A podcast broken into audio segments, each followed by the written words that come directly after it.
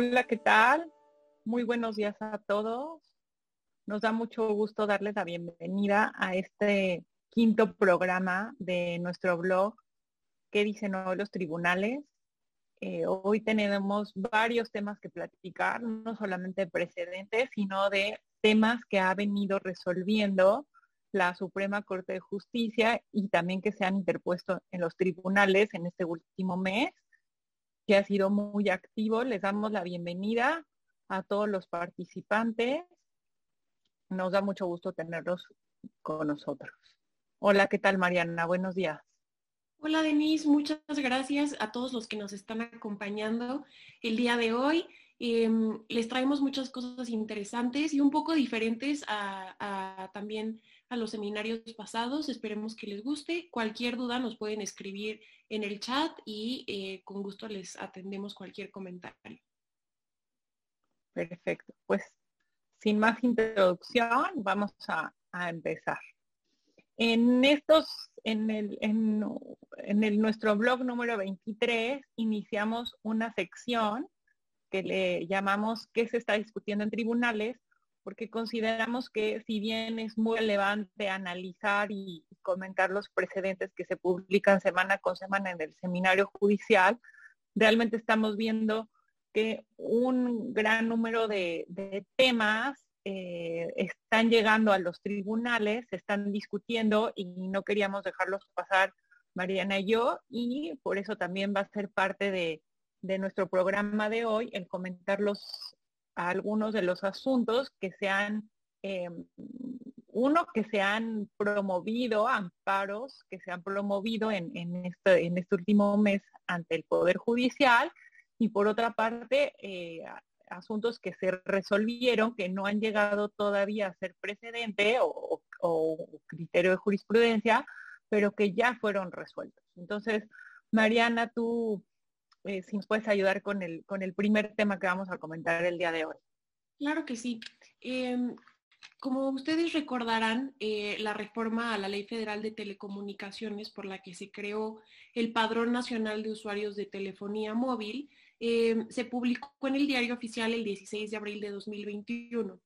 Eh, en este sentido, la fecha límite para la presentación de amparos fue el 31 de mayo de 2021.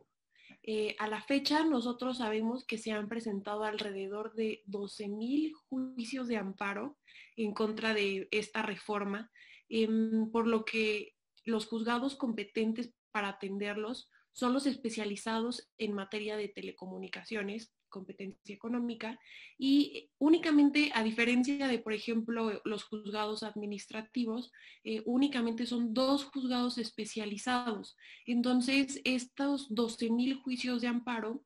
deberán ser atendidos y distribuidos únicamente entre dos juzgados especializados, lo que nos permite ver la, gran carga de trabajo que están enfrentando estos juzgados y también los retrasos significativos que hay en, eh, la, en la, admisión de las demandas y también su turno a uno u otro juzgado. Em, esto, bueno, por un lado comentárselo, comentárselos para que también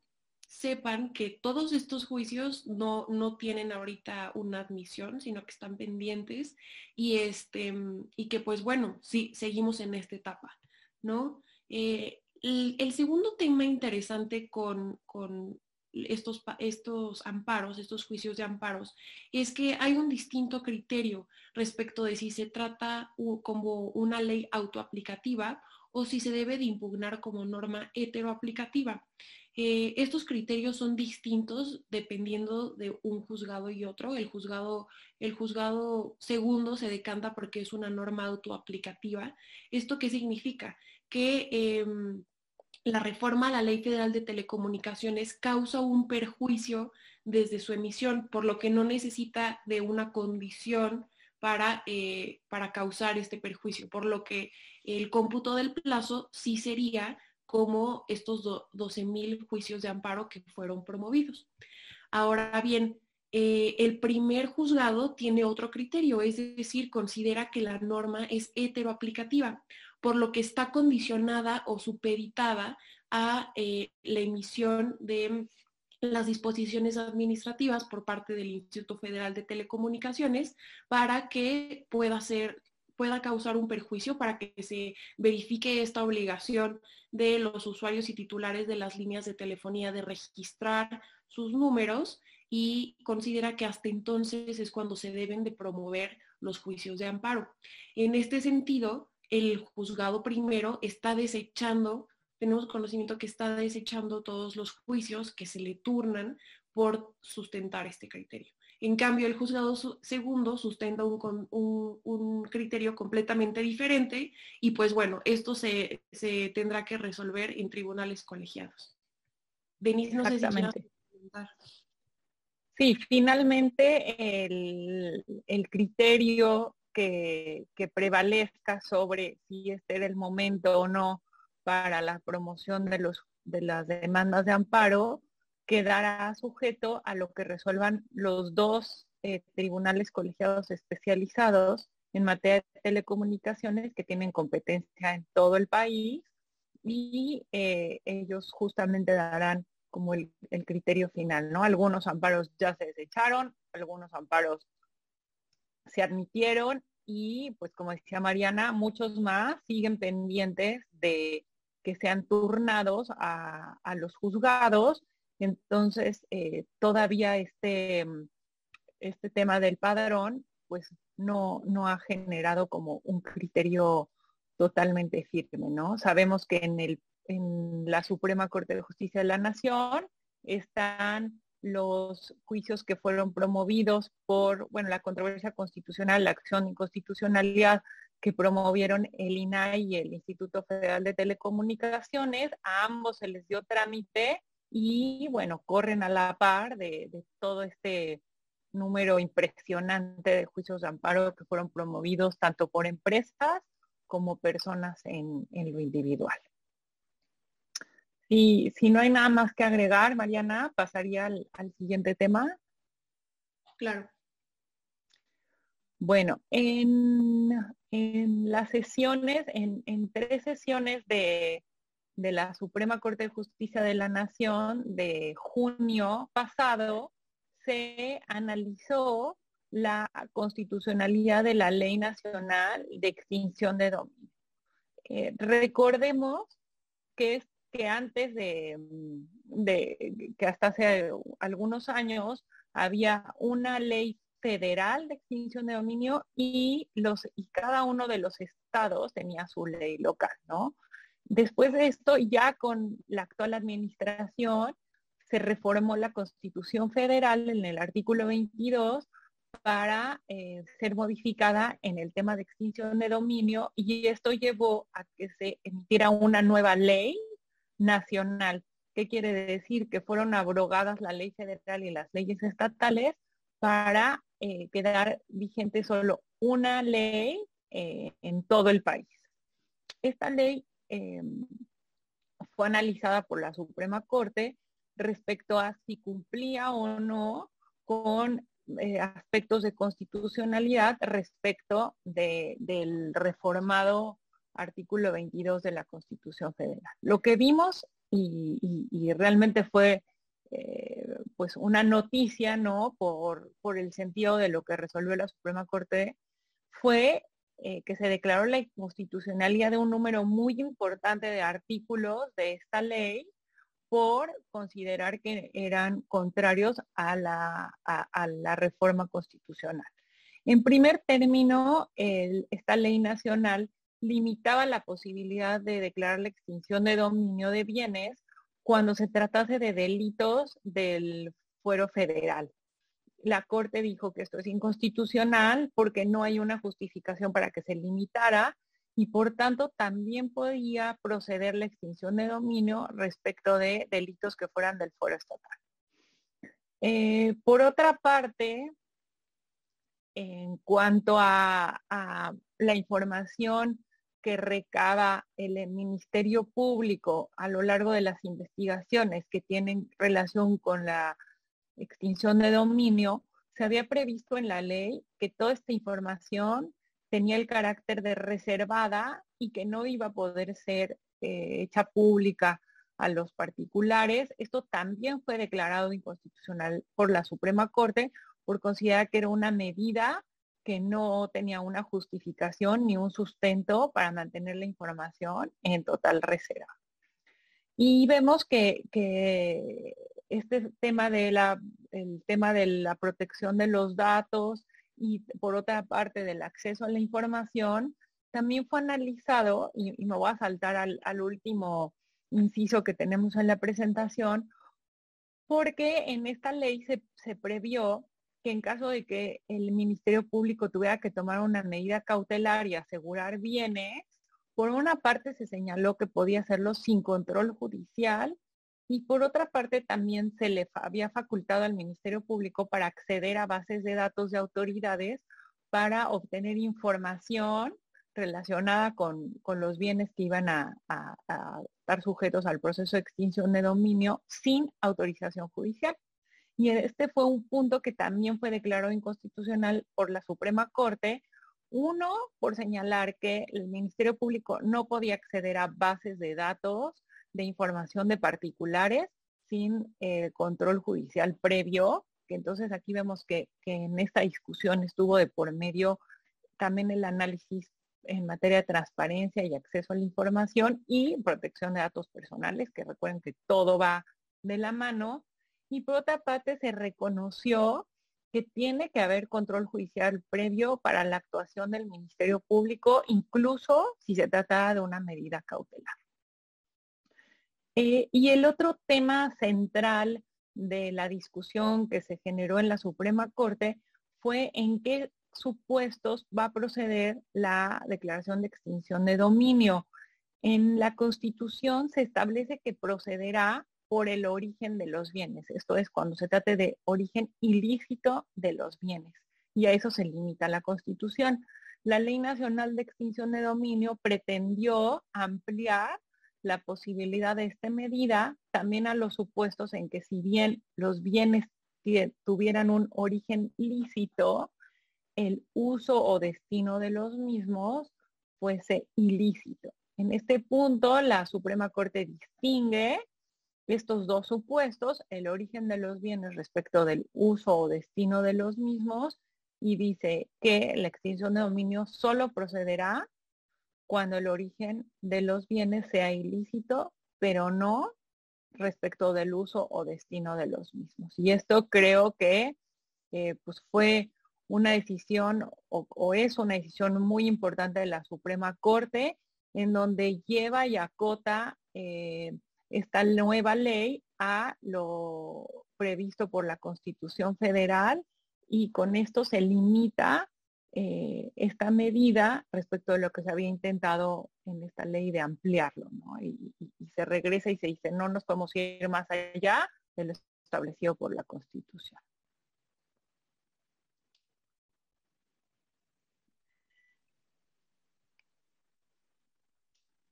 Ok, pues bueno, el, siguiente tema que les tenemos es platicar de eh, el nuevo régimen normativo de la subcontratación y eh, más bien enfocado de igual forma que eh, los dos temas anteriores hacia los juicios de amparo promovidos en contra de este nuevo régimen normativo. Em, por un lado, esta reforma se publicó em, en el diario oficial el 23 de abril de 2021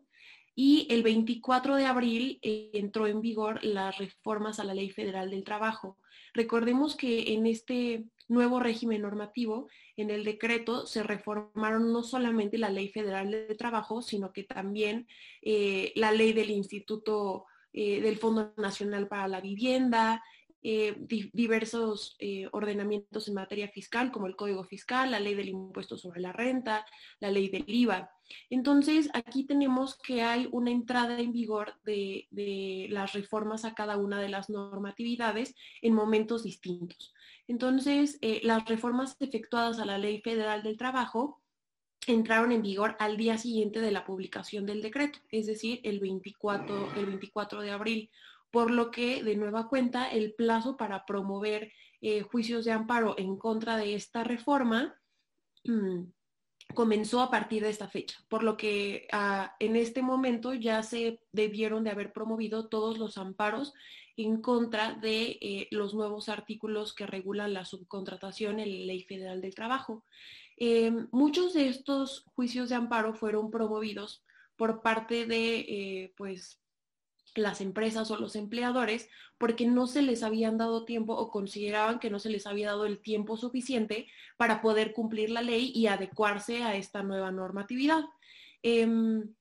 en este tema es, interesante porque em, hay una división en el, en, por parte de los juzgadores, los jueces de distrito, respecto de la competencia por materia de estos juicios que se promovieron. Em, hay unos que consideran que se trata de materia del trabajo y por otra parte hay otros que consideran que se trata de materia administrativa. Entonces, para abordar este, este aparente conflicto competencial, eh, tenemos dos enfoques. Por un lado está cuando está enfocado directamente a la contratación de trabajadores, es decir, a la relación eh, patrón-trabajador, que en este caso se refiere estrictamente a derechos de los trabajadores, por tanto, em, debería de ser un enfoque a partir de los juzgados de distrito en materia del trabajo. Y por su parte, hay otro enfoque eh, cuando se está refiriendo exclusivamente a las sanciones impuestas,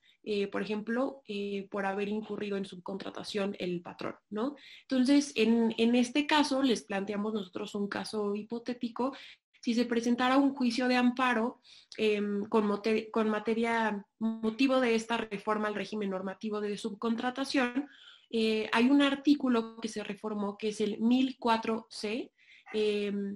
este artículo reconoce las infracciones y sanciones que se le atribuyen al patrón en caso de incurrir en subcontratación. ¿no? Si se impugnara este artículo que refiere directamente al derecho administrativo sancionador, en este caso, a nuestra consideración, debería de ser un juez de distrito en materia administrativa el competente para conocer de este asunto, eh, pues por la naturaleza del artículo impugnado. Eh, para explicarles un poco más estos conflictos competenciales que se han suscitado en materia laboral y administrativa, tenemos una tesis, em, no es justamente de estas materias, pero sí nos ejemplifica eh, este conflicto y cómo puede ser em, resuelto. En este caso les vamos a comentar una tesis em,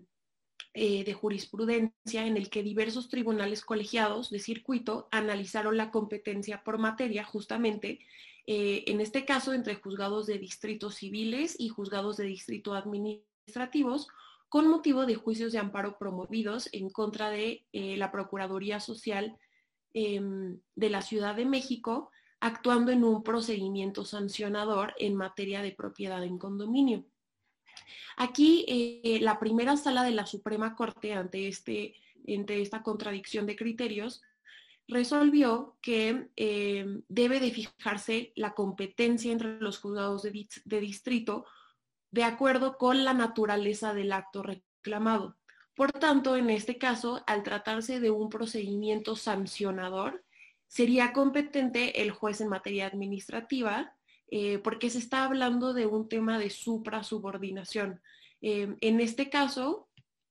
que eh, concluiría con la imposición de una sanción. Entonces, con base en este criterio podemos interpretar lo que está sucediendo ahorita en materia de subcontratación para determinar eh, qué, juez o qué juzgado sería competente para conocer de esta materia. Y tendríamos que hacerlo con base en la naturaleza del acto reclamado.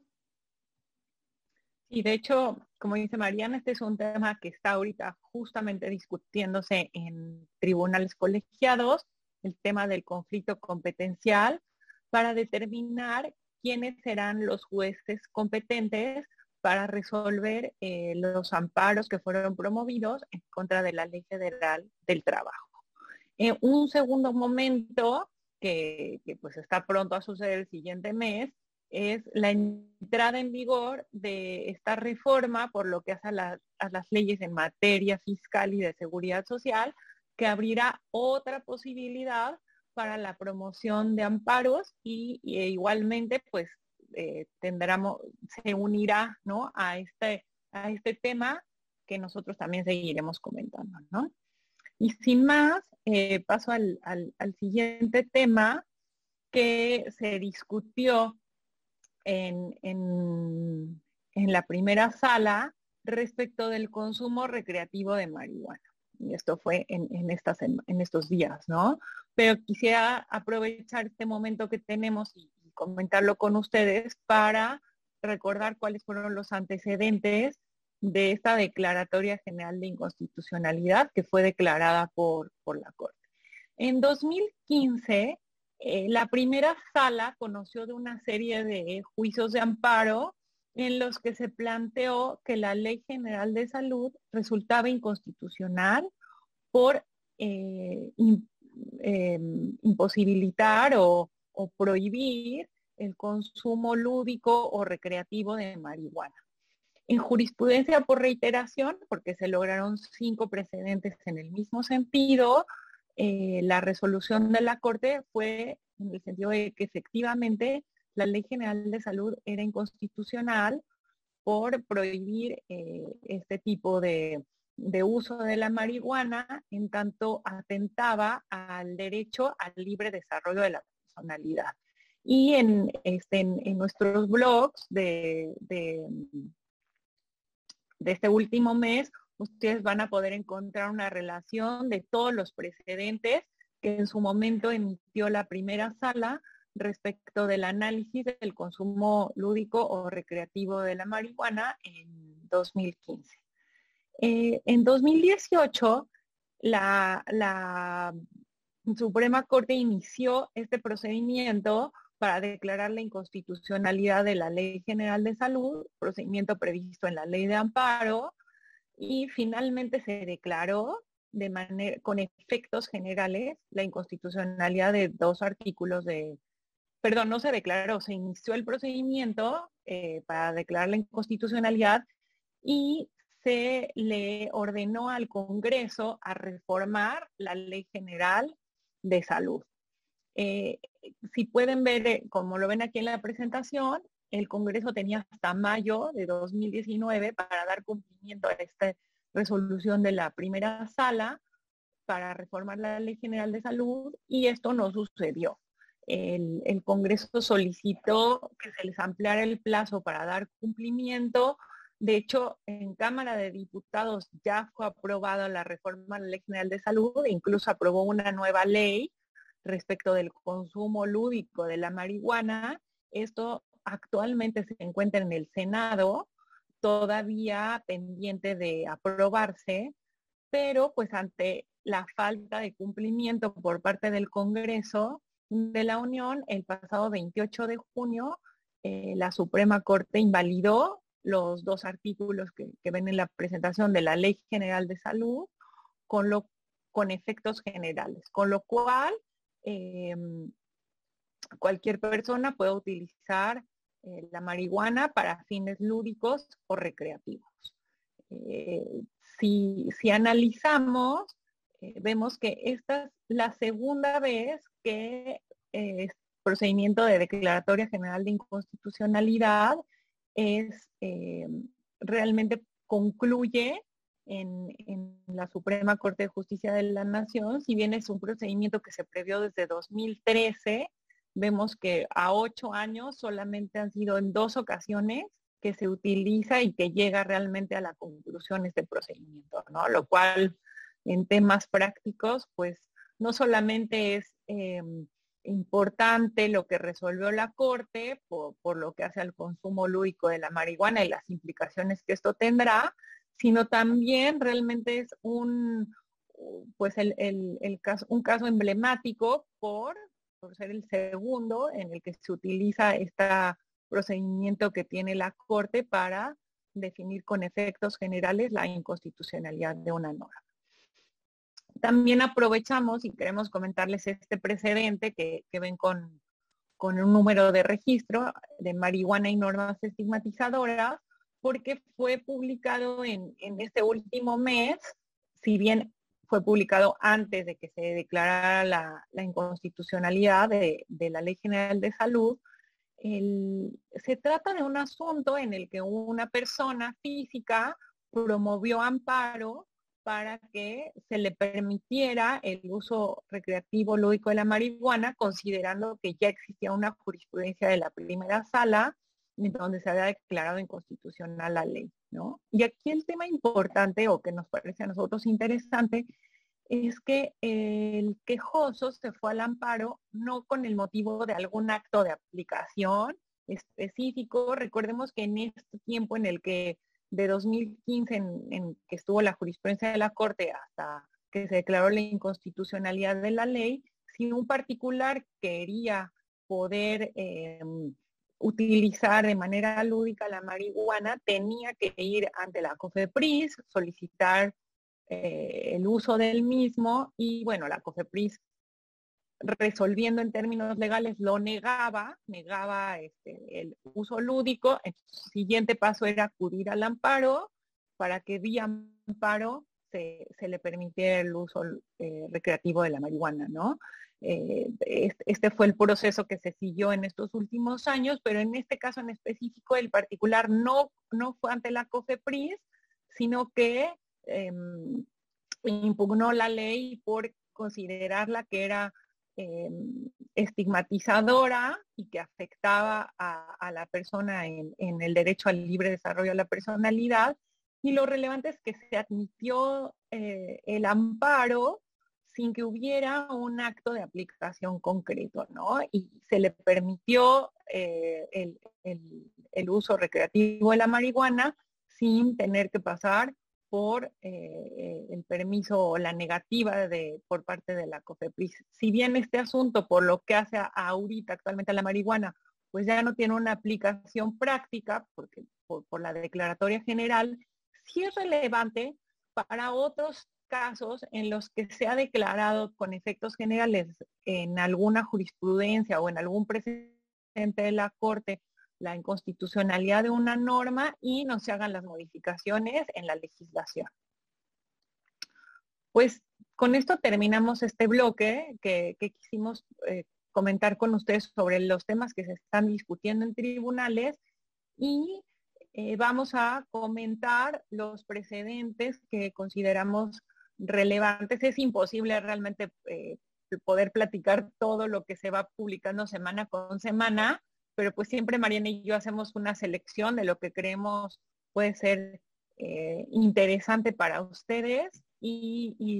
en este caso vamos al tema del cumplimiento de sentencias. Y no sé si antes tú quieras agregar algo, Mariana.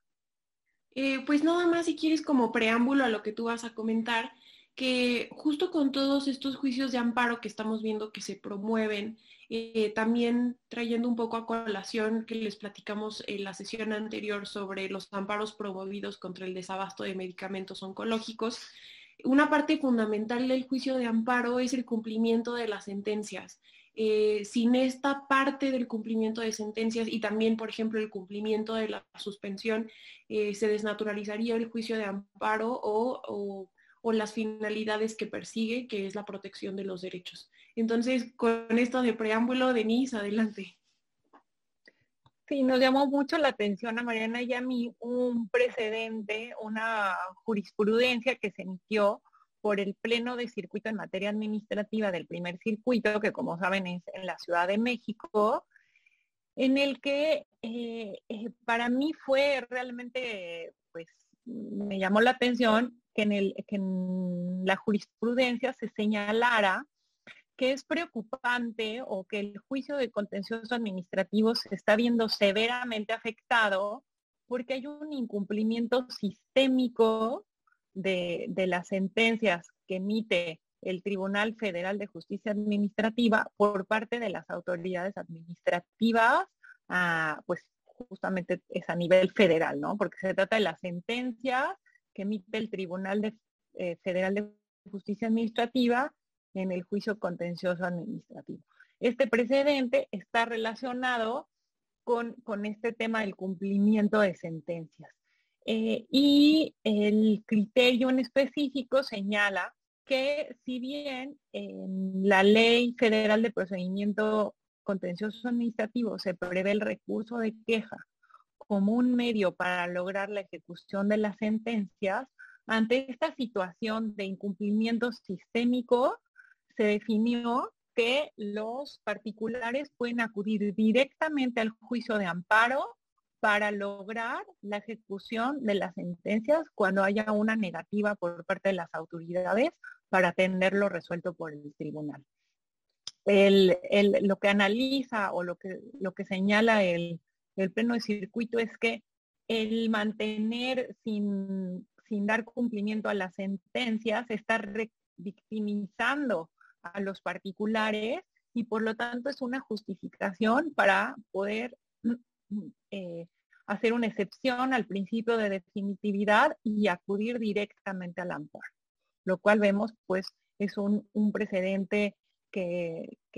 no se había visto en, en los últimos años abre la puerta para los particulares de acudir directamente al amparo, pero también es un termómetro de qué es lo que está sucediendo en, el país por lo que hace al cumplimiento de las sentencias en, otras materias, ¿no? Como decía Mariana, en el tema del desabasto de medicamentos, sabemos que hay muchas familias que han acudido al amparo para poder obtener los tratamientos que personas de pacientes. Eh, están los amparos, pero pero ya la, crisis actual es que no se le da cumplimiento a las sentencias, pero en este caso también lo estamos viendo en un tema, eh, el contencioso administrativo. Y en relación con esto, también nos llamó la atención un precedente en materia civil de un tribunal colegiado de circuito también en la Ciudad de México, en donde se señala que eh, los, los jueces tienen que eh, utilizar todos los mecanismos que tengan eh, accesibles para asegurar la ejecución de la sentencia, para eliminar los obstáculos que puedan eh, observar en el momento de, la ejecución de las sentencias, ¿no? En este caso, como les digo, es un tema civil en el que tiene que ver con un inmueble y la autoridad registral le señala al juez que no hay una concordancia entre los datos del inmueble y el folio real que se tiene señalado en el registro y parecería que el planteamiento fue pues hay una imposibilidad real para darle cumplimiento a la sentencia. El tribunal colegiado le dice al juez que el artículo 17 constitucional, por lo que hace a la al acceso a, la justicia no solamente es el acceder al juicio, sino que asegurar que se dé cumplimiento a las sentencias y por tanto el juez debe informar al interesado o al particular cuáles son los mecanismos que tiene o que tiene que accionar para hacer efectiva la sentencia eh, y el mismo juez ser proactivo en lograr el cumplimiento de la misma. Estos dos precedentes consideramos que son muy importantes y que pueden ser utilizados por eh, los, ciudadanos, los particulares, cuando se enfrenten a, esto, a esta situación. Seguimos con, tres precedentes en materia penal que fueron publicados en este, en este último mes. Bueno, cambiando un poquito de materia, em, eh, también en materia penal, eh, es sabido que pueden existir varios retrasos en las integraciones de las carpetas de investigación o incluso en el ejercicio de la acción penal. ¿no? Entonces, eh, estas tres tesis están relacionadas con un mismo caso y les vamos a platicar. Eh, la primera tesis aislada eh, refiere al fiscal general de la República como autoridad responsable. en este caso, el quejoso reclamó en juicio de amparo la indebida integración de una investigación por parte del Ministerio Público, así como la dilación en integrarla. Eh, al acudir al amparo, señaló como autoridades responsables eh, no al Ministerio Público directamente, sino al fiscal general de la República y al fiscal especializado en materia de derechos humanos. Hago esta distinción porque normalmente eh, se promovería el juicio de amparo directamente contra el Ministerio Público encargado del asunto. ¿no? Eh, en el juicio de amparo se reclamó que estas autoridades responsables habían sido omisas en su deber de debida diligencia en la investigación de los delitos. Eh, en primera instancia, el juez sobreseyó, considerando que las autoridades responsables em, habían negado la existencia del acto reclamado e inconforme con esto, el quejoso interpuso amparo en revisión. Eh, aquí el tribunal colegiado que recibió el asunto determinó que eh, tanto el fiscal general de la República como el fiscal especializado en materia de derechos humanos eh, sí debían considerarse como autoridades responsables, en tanto que de sus atribuciones se podía observar que estaban facultadas a efectuar funciones de coordinación y supervisión con el fin de cumplir objetivos como eficacia, eficiencia, profesionalismo y debida diligencia en la integración y dirección de los asuntos. Entonces, eh, en este sentido, en esta primera tesis, se reconoce que sí pueden ser considerados como autoridades responsables para efectos del juicio de amparo cuando exista una indebida integración de una carpeta de investigación. En nuestra segunda tesis, que les comento también está relacionada, eh, refiere a la omisión de, em,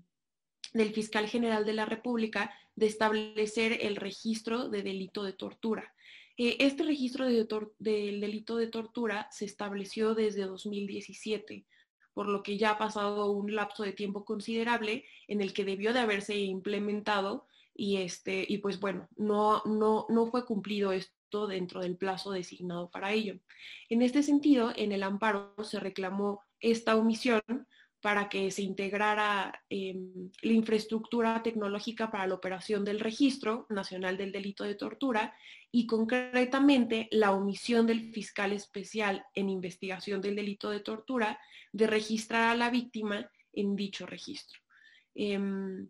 en este caso, eh, el tribunal colegiado sostuvo que eh, ambas autoridades, es decir, el fiscal general y el fiscal especializado, habían incurrido en una omisión absoluta eh, de competencia de carácter obligatorio, ya que a pesar de tener la obligación de instaurar el registro y de inscribir a la víctima, no lo habían hecho. Em, en la tercera tesis, eh, tiene estrecha relación con la primera, en tanto si ya se determinó en un primer momento que sí son autoridades responsables eh, para seguir eh, la debida integración de una carpeta de investigación, el fiscal general y el fiscal especializado en materia de derechos humanos. Eh, por consecuencia, si se determina que hubo una omisión o incurrieron en la omisión de darle el seguimiento y asegurar que exista la debida diligencia en su integración, debe de determinarse que estos servidores públicos incurrieron en una falta administrativa. Como consecuencia, al existir una falta administrativa, debe de darse vista al órgano interno de control de la Fiscalía General de la República para que analice si eh, pues la omisión de la, de la debida diligencia o de dar seguimiento a esta carpeta de investigación constituye efectivamente una falta de una falta administrativa. Entonces, pues bueno, estas tres tesis yo creo que son eh, eh, contundentes en el sentido de eh, pues dar seguimiento a las carpetas y de alguna forma garantizar que se efectúen con la debida diligencia para que las personas que están detrás o interesadas en su seguimiento y su debida integración no queden desamparadas y puedan acudir al juicio de amparo directamente señalando al fiscal general de la República y a alguno de los fiscales especializados en el juicio de amparo. Muchas gracias, Mariana. Eh, quiero aprovechar ahorita que terminamos este tema para comentar la pregunta de Sergio Moisés Gutiérrez Hernández. Muchas gracias y nos pide si podemos ahondar más en el tema de los amparos contra el desabasto de medicamentos de pacientes con cáncer. Y eh, que platicamos si en la demanda de amparo se debe señalar el acto reclamado como omisivo, porque la autoridad está omitiendo dar medicamentos y preservar el derecho a la salud y pregunta y nos comenta también si puede haber suspensión del acto reclamado.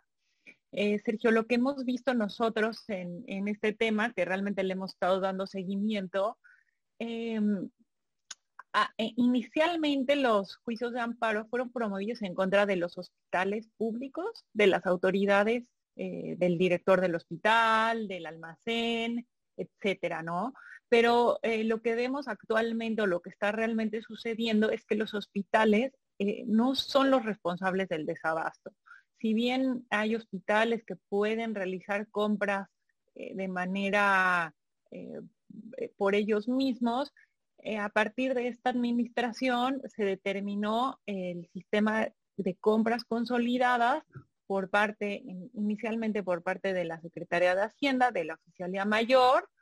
eh, con un sistema que no funcionó, que estuvo vigente de 2019 a 2020. Y lo que estamos viendo este año es que lo que antes hacía el IMSS con esta gran compra consolidada, lo está realizando el INSABI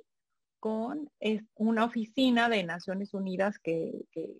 cuyas siglas es la UNOPS, y ellos eh, se les encomendó en la compra consolidada de medicamentos a la que se unieron 26 estados, de los, de los 32 estados, 26, y además en la que están todas las instituciones de salud a nivel federal, ¿no? Los hospitales de la Secretaría de Salud, del IMSS, del ISTE, etcétera. Entonces, eh, la recomendación en este caso, en estos juicios de amparo, es em, ser cuidadosos en a quién se señala como autoridad responsable. No es un tema solamente del hospital, sino que también debe vincularse a la Secretaría de Salud, al INSABI, em, y bueno, incluso lo hemos comentado, ¿no? Si, la UNOPS pudiera ser parte de, como autoridad responsable porque parte del problema pues es esta modificación en el sistema de compras. Efectivamente es una omisión, eh, pero también la Ley General de Salud establece obligaciones eh, para las autoridades para asegurar la disponibilidad de medicamentos, ¿no? Entonces, un poco va en lo que comentaba Mariana en este tema penal. Hay una, por ejemplo, hay una omisión de la Fiscalía General de la República por incumplir con una con un mandato de ley, en este caso es justamente lo mismo, las autoridades en materia de salud están obligadas a asegurar la disponibilidad de medicamentos, pero no se limita solo a los hospitales, y ese es, el tema que, creo que es importante comentarlo. Y el otro tema es, el otro tema, perdón, una disculpa Mariana, si tú puedes seguir, por favor. Sí, claro. Este, pues bueno, em, justo en este tema del amparo de los medicamentos, eh, pues sí se puede promover como una omisión. Eh, el tema o la dificultad que también vemos es eh, el cumplimiento de la suspensión, ¿no? Como sabemos, las autoridades responsables demandadas en este tipo de juicios, pues estamos hablando de la Secretaría de Salud Federal, estamos hablando de la Secretaría de Hacienda y Crédito Público, de la Oficialía Mayor. en este tipo de casos es, es ha sido difícil eh, el cumplimiento también de la suspensión, aunque sí se puede promover eh, para solicitar la disponibilidad de los medicamentos eh, para, para pues, los pacientes que no estén recibiendo los medicamentos oncológicos. Así es. Y la suspensión, por supuesto, que, que procede. Incluso hemos visto amparos en donde se otorga la suspensión de plano porque son actos que violan o que atentan contra la salud y la vida de las personas, sobre todo de la vida, en el caso de los oncológicos y de otros tipos de padecimientos, como eh, por ejemplo el VIH, en donde eh, la interrupción en el tratamiento tiene efectos que pueden llevar a, causar la muerte de las personas. Eh, Rodrigo Pérez Salazar nos, nos dice que, bueno, que el incumplimiento de toda la sentencia donde el condenado es el Estado es reprobable y alarmante, en lo cual pues, coincidimos completamente y por eso eh, quisimos, de hecho, eh, tocar este tema en este programa, porque estamos conscientes que una sentencia no puede quedarse en un papel, ¿no? Y ahora creo que con, todo el tema virtual, a veces ya ni siquiera vemos las sentencias en papel, es, es realmente como, como un documento pero todo esto se tiene que traducir a la realidad, ¿no? Es yo creo que una exigencia que como, como particulares, como ciudadanos, debemos de dejar em, eh, no, lo podemos olvidar, tenemos que dejar el dedo en el renglón y sobre todo como abogados, eh, creo que es nuestra labor eh, mantener y exigir, en este caso al Poder Judicial, que se tomen todas las medidas que establece la ley de amparo para asegurar el cumplimiento de, de las sentencias, pero también de la suspensión como una medida cautelar, ¿no? Nos dice Rodrigo que opina que está sucediéndonos algo similar en la inoperatividad práctica del mandato de tutela de derechos humanos colombiano, por razón de que sin caudales en el fisco los derechos humanos no pueden cumplirse, lo cual desvirtúa a los derechos humanos. Completamente, completamente de acuerdo. Este, mm, Ahí, si, si me permites, Denise, señalar que, bueno, eh, acudir a la CNDH, digamos que si nosotros tenemos dentro de nuestras posibilidades promover un juicio de amparo para solicitar que haya medicamentos para, para los pacientes, pues bueno, es un paso, eh, digamos, anterior o es, un primer paso que se puede dar antes de acudir a la CNDH y ante la urgencia de este tipo de juicios, eh, pues bueno, se tienen que hacer uso de todas las herramientas que las personas tengan disponibles y es sin necesidad de politizar, simplemente es para poder, em, pues, asegurar la disponibilidad de medicamentos, pues al ser un tema de suma urgencia en donde lo que está en juego es la salud y la vida de las personas, eh, pues bueno, para eso existe el juicio de amparo, para asegurar y garantizar eh, estos derechos, incluso solicitando la suspensión para que puedan darse estos medicamentos antes de que se termine de resolver el juicio y pues bueno, así proteger la salud y la vida de las personas.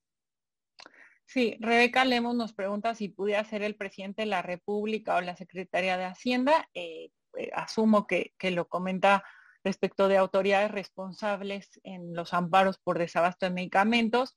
Em, el presidente de la República no tiene eh, facultades específicas ¿no? respecto de la disponibilidad, pero sí es la cabeza del Ejecutivo y la, y la cabeza de la Secretaría de Salud, y la Secretaría de Salud sí las tiene, ¿no? Entonces, ahí sí sería como una posibilidad de buscar un planteamiento de este tipo, algo similar al, precedente del fiscal general de la República, en donde sí se eh, logró que se considerara como autoridad responsable por, las obligaciones que tiene de supervisar eh, las investigaciones de los delitos. El secretario de Hacienda eh, sí en el sistema anterior, ¿no? En donde las compras consolidadas de medicamentos expresamente estaban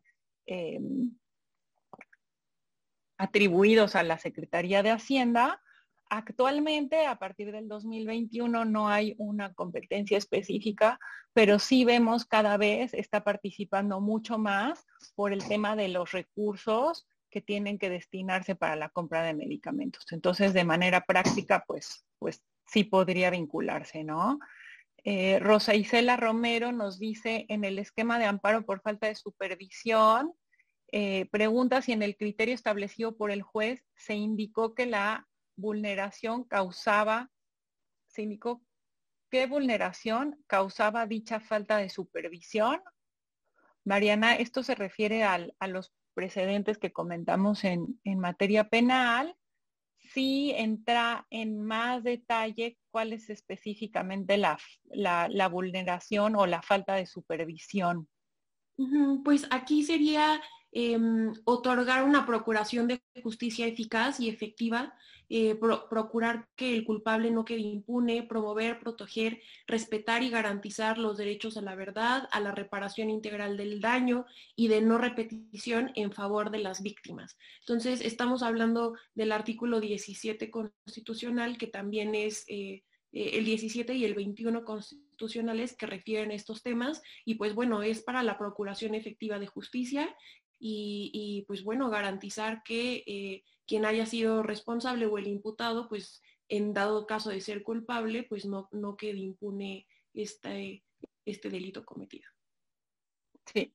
Luis Hernández nos comenta que, o nos pregunta qué opinamos sobre la procedencia del amparo reclamando la aplicación de la vacuna COVID,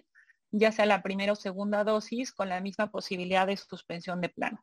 En este tema eh, tenemos que considerar que la aplicación de las vacunas está sujeto a, una política de vacunación, no es un, tema que esté previsto en la ley porque pues, eh, eh, es un tema que, va más allá de la Ley General de Salud por, em, por lo reciente, por, por la contingencia en sí misma, ¿no? Pero sí, sabe, sí debemos de considerar que el gobierno federal publicó una política nacional de vacunación y estando publicada esta política, tendría que adecuarse y ajustarse la, actuación de las autoridades administrativas a la misma, ¿no? Eh, en este supuesto eh, e, están estos precedentes o estos casos que se han presentado solicitando eh, que se anticipe la, la, vacunación por ciertas razones. Creo que el primer paso es atender a la política nacional de vacunación que tiene carencias, no, no es una política em, que entre en mucho detalle o, porque todo está basado en, las franjas de edad y no en aspectos, eh, por ejemplo, los padecimientos o otras cuestiones, ¿no? Entonces, e, es un poco difícil por la forma en que se publicó la política nacional de vacunación, pero creo que ha habido algunos intentos, bueno, no creo, ha habido algunos intentos promoviendo amparo, no han sido tan exitosos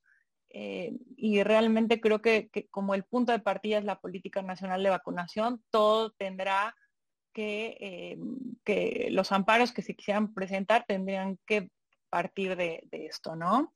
Nos dice Rebeca Lemus que este fenómeno, me imagino que el del incumplimiento de las sentencias está pasando en todas las materias, eh, sobre todo en materia o que también en materia familiar. Pues sí, definitivamente es por esta razón que quisimos nosotros eh, tocar este tema. Damos las gracias a, Fernando Represas por sus, por sus felicitaciones y si están de acuerdo, continuamos con, con los temas que quisiéramos comentar con ustedes y lo voy a hacer muy rápido para eh, poder dar como otro, otro momento a, comentar eh, algunos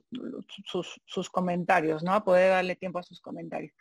otro bloque que vimos hoy, otras dos tesis que se publicaron en este mes fueron relacionados con el tema de corrupción. El primero de ellos nos llama la atención es eh, una autoridad, es la delegación en el estado de Morelos de la Secretaría de Agricultura Federal que acude al Ministerio Público a denunciar hechos eh, relacionados con el desvío de recursos públicos y la respuesta del Ministerio Público es en el sentido de que no puede iniciar la carpeta de investigación porque le dice a la autoridad, tú primero tienes que iniciar un procedimiento de responsabilidad administrativa como requisito para que yo dé inicio o incluso seguir el procedimiento de responsabilidad administrativa para después dar inicio a una carpeta de investigación en materia penal, ¿no? En este caso, pues realmente era un absurdo, pero también es un absurdo o, parece increíble la, respuesta del Ministerio Público. Eh, la, la, delegación de la Secretaría de Agricultura promueve amparo y finalmente el tribunal colegiado determina que es ilegal el que el Ministerio Público se abstenga de investigar estos hechos denunciados, porque en cuanto el Ministerio Público tenga conocimiento de hechos que puedan ser constitutivos de delito, está obligado a realizar la investigación correspondiente sin que exista algún requisito de procedibilidad. Y en la segunda tesis, eh, lo que vemos, y hubo una diferencia de criterios, es respecto o relacionado con el delito de uso indebido de atribuciones. Eh, se trata de un funcionario de, vamos a poner, digo, no se entra en detalle en la tesis, pero podríamos considerar que es, por ejemplo, del SAT, que suscribe con un particular un convenio de pago en parcialidades de contribuciones en condiciones que son a, toda, a todas luces em, eh, que afectan a la hacienda pública, ¿no? En condiciones que, le van a favorecer al, particular, pero no que, estarían afectando a la hacienda pública. Y aquí hubo una contradicción de criterios de si en este supuesto se podía considerar que se actualizaban eh, los elementos del delito de uso indebido de atribuciones porque este delito normalmente se relaciona con, por ejemplo, la firma de contratos de adquisiciones o de obra pública en condiciones que son eh, favorables para los particulares y que afectan a, los recursos públicos. Lo interesante de este precedente es que se dice que en este supuesto también eh, se cae en el, supuesto del delito de uso indebido de atribuciones, o por lo menos se podría incurrir en el mismo, porque la autorización de un convenio de este tipo recae sobre contribuciones que son recursos públicos. Entonces, esto es, un precedente relevante por lo que hace al combate a la corrupción en el país. Mariana, no sé si quieras tú dar un poco los antecedentes de este tema, que yo creo que no nos iremos rápido, nada más para dejarlo mencionado. Sí, simplemente comentar, eh, estas reformas al Poder Judicial de la Federación fueron hacia un cúmulo de, normas, entre las que se encuentran, pues bueno, la ley de amparo, pero también se emitieron nuevas leyes, ¿no? La ley orgánica del Poder Judicial de la Federación y la ley de carrera judicial del Poder Judicial de la Federación. Entre estas modificaciones y reformas, este, eh, pues bueno, podemos ver que hay modificaciones sustantivas. Em, respecto de la conformación de los criterios que emite la Suprema Corte y que, bueno, pues son los que nosotros analizamos en este, en este blog y que pues bueno, si bien no son parte de una ley, sí va haciendo el análisis que se hace respecto de pues todos, todos los casos que llegan al Poder Judicial y que son una fuente de derecho. Así es. El nuevo sistema de precedentes, aquí la fecha relevante es el 8 de junio de 2021, en donde a partir de ese momento ya entrarán en, aplicación estas nuevas jurisprudencias que podrá emitir la Suprema Corte de Justicia de la Nación como precedentes obligatorios, que quiere decir que si un asunto se resuelve, por ejemplo, declarando la inconstitucionalidad de una norma o, o dando razón o las razones que se tienen en una sentencia y esta se, vota por eh, mayoría, ya sea en el pleno o en salas, estas serán obligatorias sin que sean necesarios cinco criterios en el mismo sentido. Pero esto va a suceder a partir de los asuntos que se, que, se resolvieron del, a partir del 8 de junio. Entonces lo que vemos es eh, todavía los precedentes que se publiquen en el Semanario Judicial de la Federación no son de esta fecha, pero sí las sentencias que ya está resolviendo en este último mes eh, la, Suprema Corte de Justicia de la Nación. Eh, la entrada en vigor de este nuevo sistema de precedentes no elimina todo lo que antes se ha resuelto, y em, todas las jurisprudencias anteriores van a mantener su, obligatoriedad y eh, lo que también vamos a ver ahora es ya cada vez más este nuevo formato para tesis que, se estableció en la ley de amparo, ¿no? Este cuadrito ahorita, este, digo, nosotros lo preparamos de cómo va a ir entrando en vigor cada uno de los aspectos de la de las reformas legales al Poder Judicial y eh, en, este, en este momento no, se los puedo enviar por, por el chat para que ustedes los tengan y, les pueda ser de utilidad. Muy bien, Mariana. Ok, pues bueno, eh, ya retomando y casi ya por terminar, queremos comentarles estos, estos dos criterios que surgieron Em, son muy interesantes porque refieren a eh, los pueblos y comunidades indígenas en el sector de las telecomunicaciones. Eh, estos criterios fueron emitidos por la primera sala de la Suprema Corte en relación a dos artículos de la Ley Federal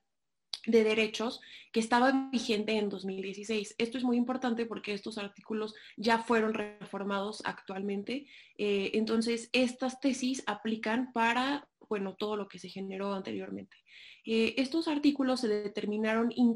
inconstitucionales porque imponían una obligación de pago idéntica a todos los concesionarios por, eh, eh, pues por a, cambio de una, una, concesión para operar en el espectro radioeléctrico. Em, incluso debían de pagar derechos por este tipo de concesión las comunidades indígenas, aun cuando se tratara de concesiones sociales. Eh, en este sentido, una asociación que justo tenía una de estas concesiones sociales indígenas acudió al juicio de amparo eh, para señalar que era inconstitucional que no se le diera un tratamiento diferenciado por tratarse de una concesión social y también indígena. Eh, las concesiones sociales, nada más para un poquito de contexto, refieren a aquellas concesiones que se utilizan únicamente para propósitos culturales, científicos, educativos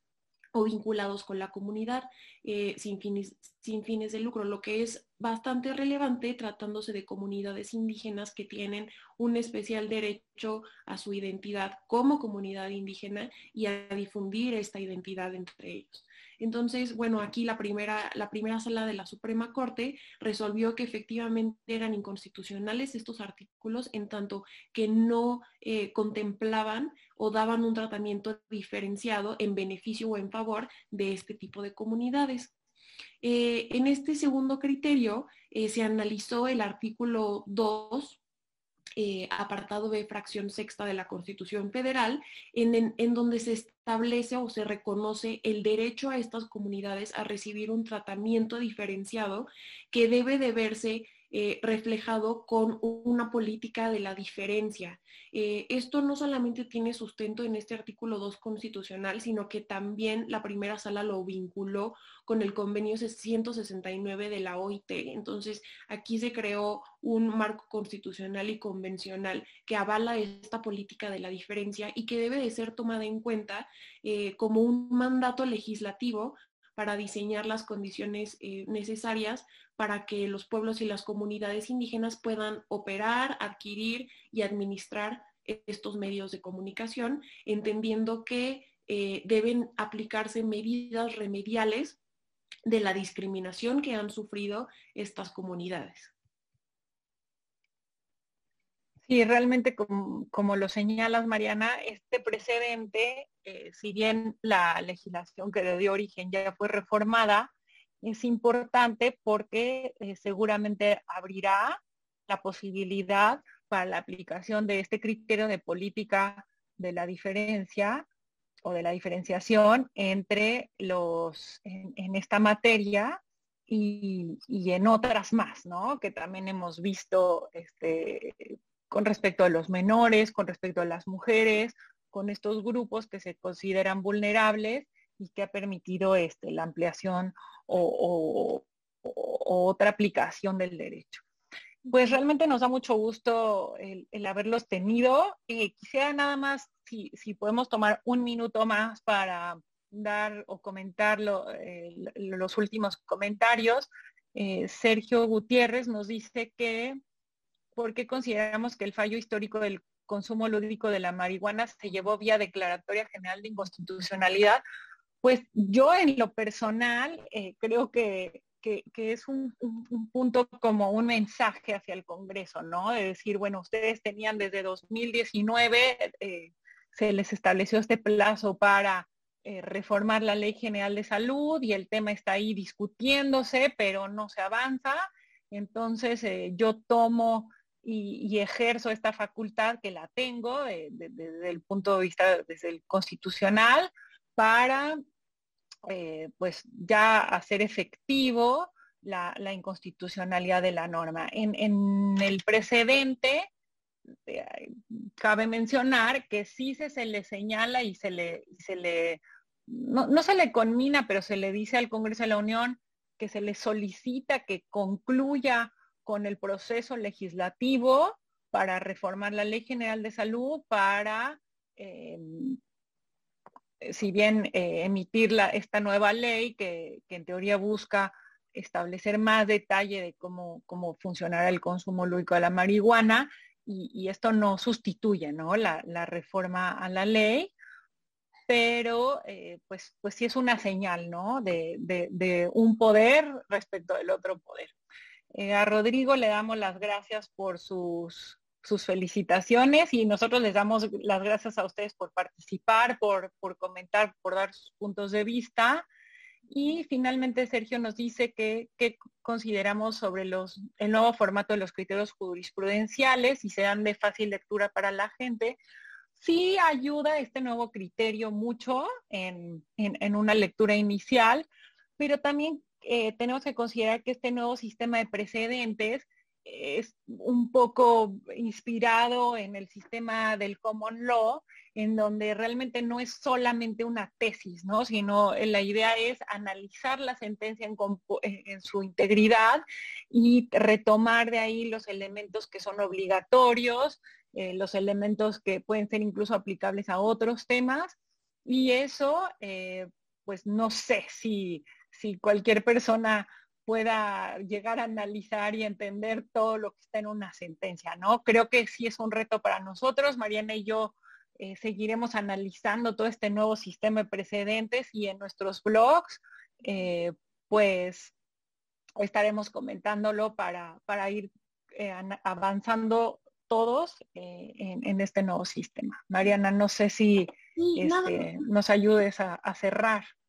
Sí, nada más igual para complementar la respuesta. Eh, este nuevo sistema, por ejemplo, las tesis están divididas por, tenemos la parte del rubro, que sería el título, después sigue el apartado de hechos, que era lo que comentaba Denise, específicamente para una situación, después viene el apartado del criterio jurídico y después viene la justificación. Entonces, eh, al tener estos hechos, pues bueno, podría una persona decir, yo estoy en esta situación, me es aplicable este criterio, pero también... Eh, eh, se puede aplicar por analogía, como lo que nosotros hicimos al principio con el tema de los conflictos competenciales en materia administrativa y materia laboral, que la tesis que analizamos no era estrictamente de esas materias, sino que era administrativa y civil. Entonces, pues bueno, también al leer este tipo de criterios se debe tener esta perspectiva de que podrían ser aplicados eh, por analogía por el criterio jurídico. Este, y pues bueno, solo concluir con eso. Muchas gracias por habernos acompañado. Esperamos que les haya gustado nuestra exposición. Lo tratamos de hacer de los temas más variados este, para que pues todos estemos bien informados y al día en lo que está sucediendo. Y, este, y pues bueno, agradecerles que nos hayan acompañado y pues los esperamos en el blog del siguiente mes. Muchas gracias, Mariana. Gracias a IntelliJuris por darnos este espacio y a todos ustedes, muchas gracias por acompañarnos el día de hoy. Nos comentan que vale la pena levantarse temprano desde, desde Sonora. Se los agradecemos mucho, Fernando, y a todos ustedes que estuvieron con nosotros. Les mandamos un saludo y bueno, los invitamos a seguir leyendo nuestro blog y nos vemos en un mes. Muchas gracias.